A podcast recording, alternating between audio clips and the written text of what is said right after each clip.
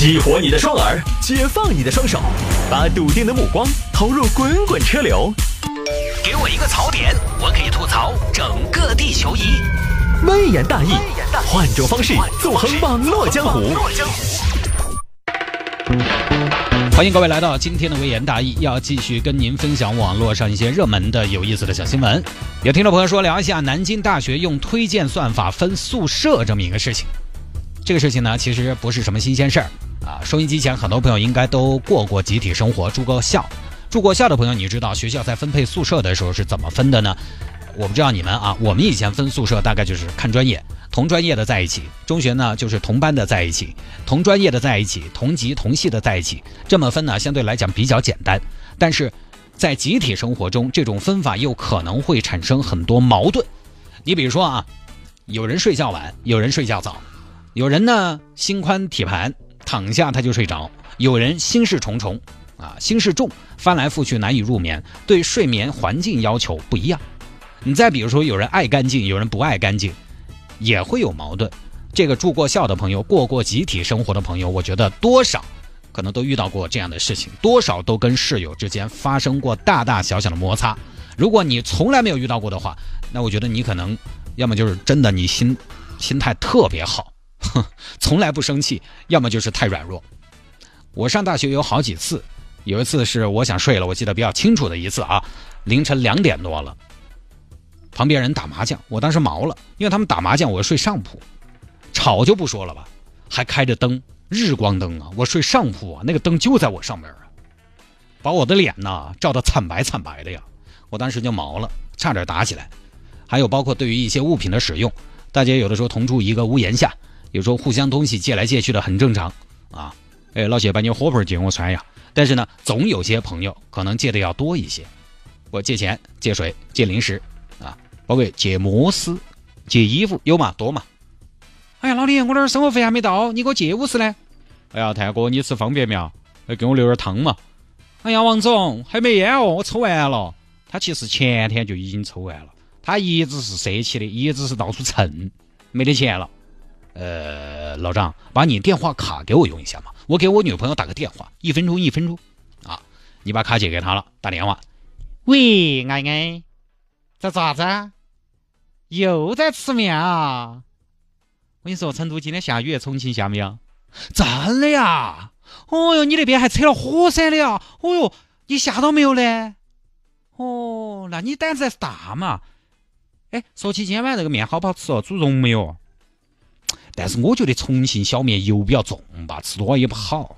啊，老谢，你说重点行不行？马上马上，等一下哈。啊，哎哎哎，哦，没有没有没有没有没有，我没给你说哈，我跟我室友说。你说你说你说你说啊。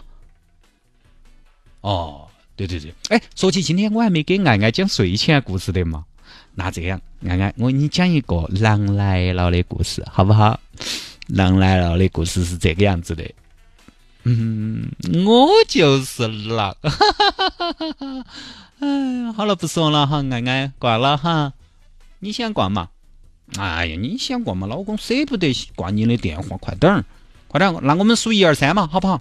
一二，哎，你咋没挂？呢？安安，你看你说话不算话，扯半天，这个大学生活里面多嘛，就会有很多矛盾，你真的特别想打他。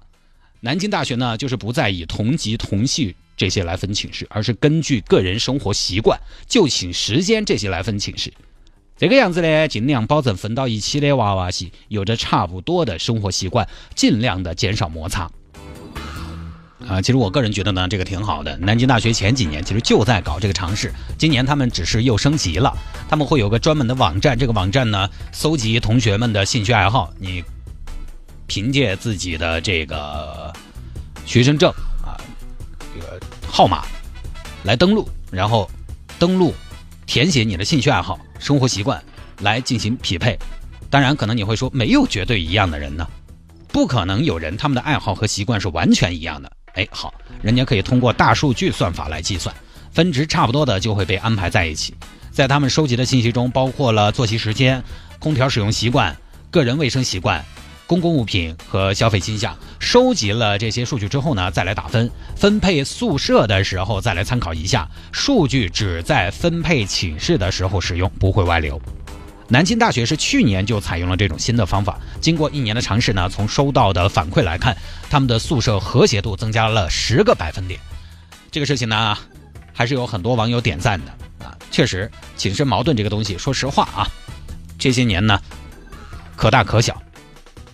不是这些年，这些年我们可以看到一些寝室爆发出来的非常激烈的矛盾。小的话呢，大家吵吵嘴也就过了；大的话呢，大家都欧是有的，有的甚至是造成了非常非常严重后果的，把两个孩子都毁了的也不是没有。所以物以类聚，人以群分，看起来是比较科学的。当然也会有人提出疑问啊，说这个大学本来就是往社会过渡的时期。啊，我们到底应该采用技术，把志同道合的人分在一起，让他们根本就不发生这种矛盾，还是应该让孩子们在大学这个还不算严苛的环境里边，去尝试着适应跟自己不同的人相处？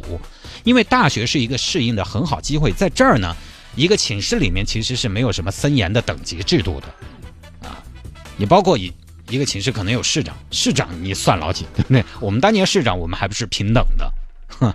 你不能要求我干嘛？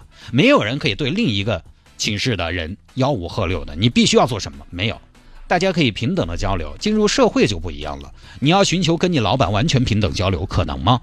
你要寻求跟领导完全平等交流，说实话，可能吗？这个不太现实。在社会上再去适应跟自己不同的人，代价可能就会比较大；而在学校里，代价相对比较小。这是一个好机会。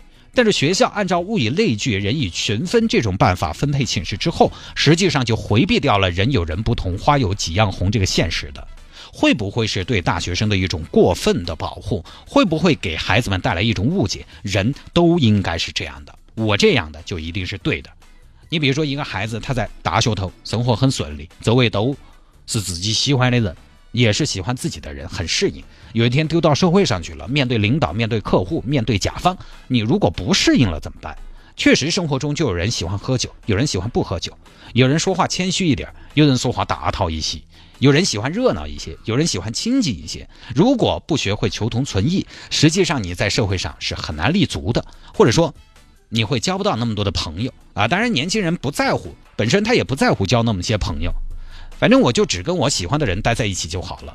我看了一下网友们的留言，其中有一个网友说的，他们寝室的一个同学要求他们看电视、听歌都必须戴耳机，非休息时间也是。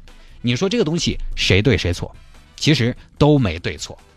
看电视的在非休息时间，我觉得他可以放出来嘛，对不对？都是娃娃，这个不算过分嘛。年轻人有的时候嗨一下很正常嘛，对不对？戴起耳机一个人在那儿看，跟大家一起，对不对？在那儿看那个感觉和味道是不一样的嘛，对不对？不必苛责嘛。但是呢，寝室是几个人住在一起的，寝室算不算公共场合？寝室其实属于半公共场合，其他宿舍的不能随便进，这是他私密的地方。但是你们宿舍的好些个人可以随便进，这是他开放的地方，公共的地方。既然也有公共场合的性质，那么不影响他人也是应该的。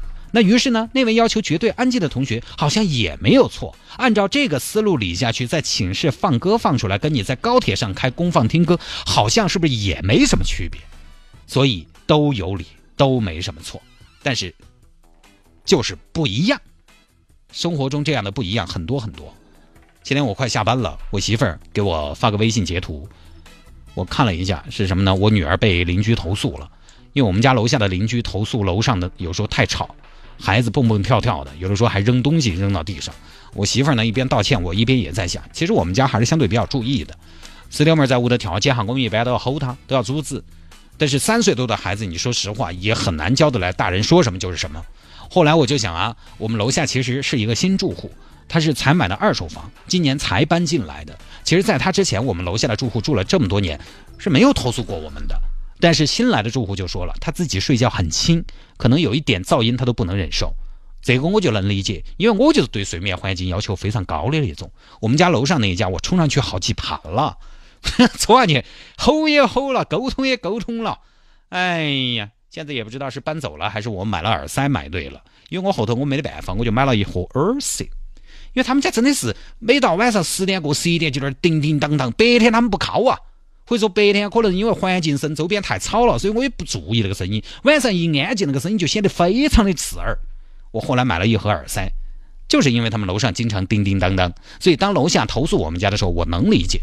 你看，这个就是人有人不同，你能怎么样呢？以前住在我们家楼下那家住户可以忍受，新住户就不行了，还不是只有尽量将就人家，对不对？你不是住的别墅，你的行为随时可能会影响到别人，你必须要克制，而不是啊自己怎么舒服怎么来，把夜猫子和夜猫子分在一起，大家都是夜猫子，是夜猫子在一块都舒服了。但是以后出去合租了呢，啊，你这儿两点带一个回来，三点带一个回来，鬼哭狼嚎的。你把不爱干净的和不爱干净的分在一起，行嘛？大家都不爱干净，都混乱，倒是舒服了。那以后出去了呢？把不抽烟的和不抽烟的分在一起。那以后出去了呢，在自己屋头抽烟，目前法律说不违法的嘛，对不对？是当着别人的面，当人不喜欢烟味的人的面抽烟是不好，确实不好，但是没算违法的嘛。就这种分法呢，其实就把孩子们放在一个相对比较真空的环境里了。当然，现在的年轻人是这样的风格啊，我不喜欢的人我就可以不来往啊，就歪了。但是进入社会了，这个能避免吗？对不对？刚才分享了我们家女儿一天在家里边跳跳跳跳跳，被投诉了，被楼下邻居投诉了。其实当时我也还是有点心中不舒服，因为毕竟自己的宝贝女儿被人说了嘛。我还是在想到底是哪儿出了问题。因为我们家孩子他一旦跳，我们还是会吼他，还是会让他呃，还是会阻止他。而且孩子，你说晚上每天就十点多就睡觉了，对吧？我就觉得是不是你睡太早了啊？但是后来还是在反思自己的问题，就是还是要把孩子教的规矩一点。那刚才呢，就有听众朋友说：“汤哥，你就把你的耳塞拿给楼下的朋友嘛。”你这个不是 你准备是去打架了吗？没有这样的。我这个人出去了，我也不喜欢挑起矛盾啊，做好自己的事情吧，尽量克制一点啊。当然，确实孩子在家里边跳呢，有的时候也确实是存在的啊。好，我们这儿说回来，继续说分寝室这个事情啊。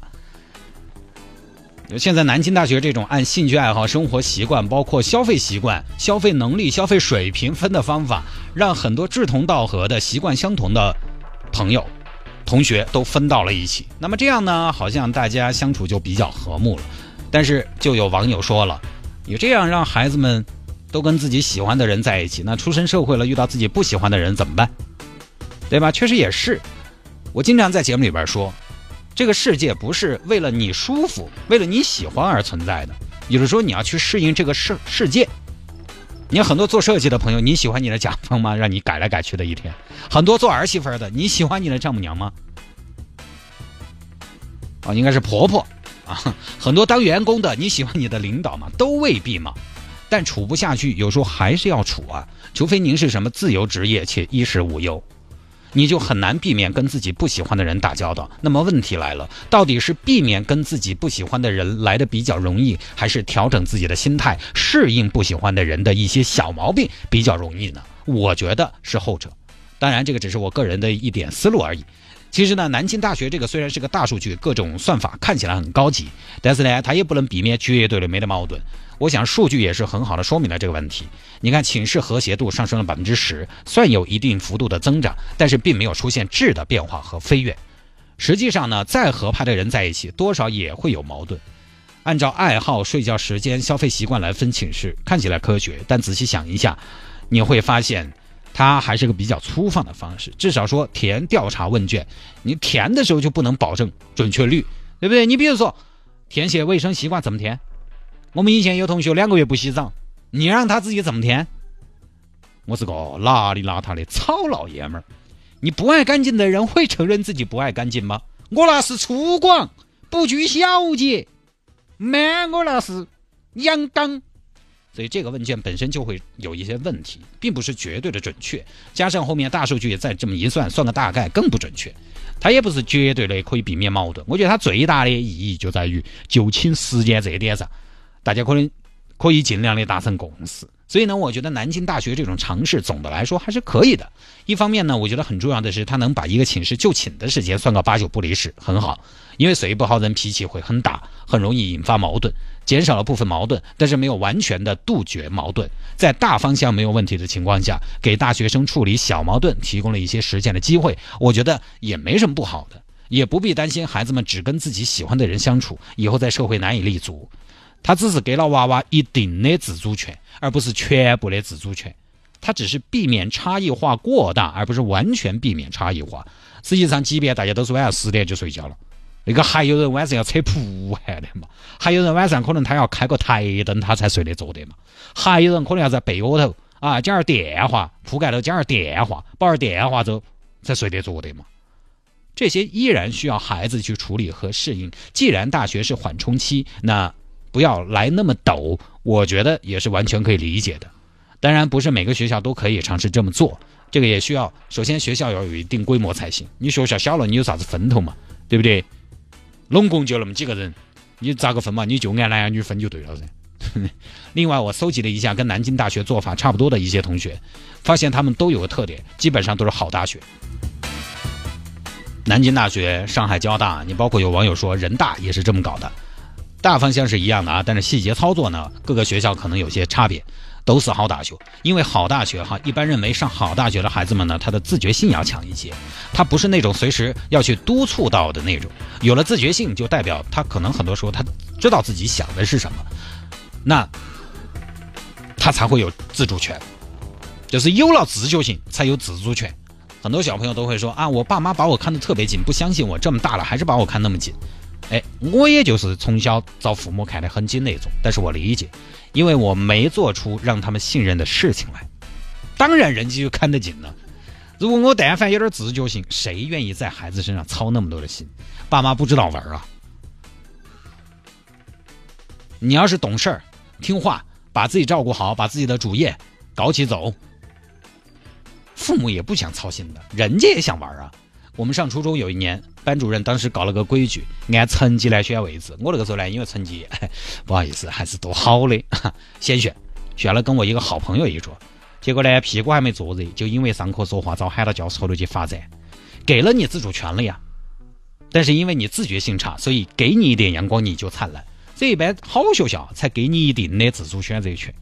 反正有的啊，那种所谓的也不能说不是好学校的学校。啊，应该说它是收生呢，收分相对比较低的一些学校，生源相对成绩要差一点的学校，他一般管得越紧，各种条条框框、规规矩矩多得很，按兴趣习惯分寝室。其实很多好学校都在做尝试，当然成绩不好的孩子不代表他自觉性差啊，关键这个东西呢，我觉得是要心死，好吧，这个就不讲了。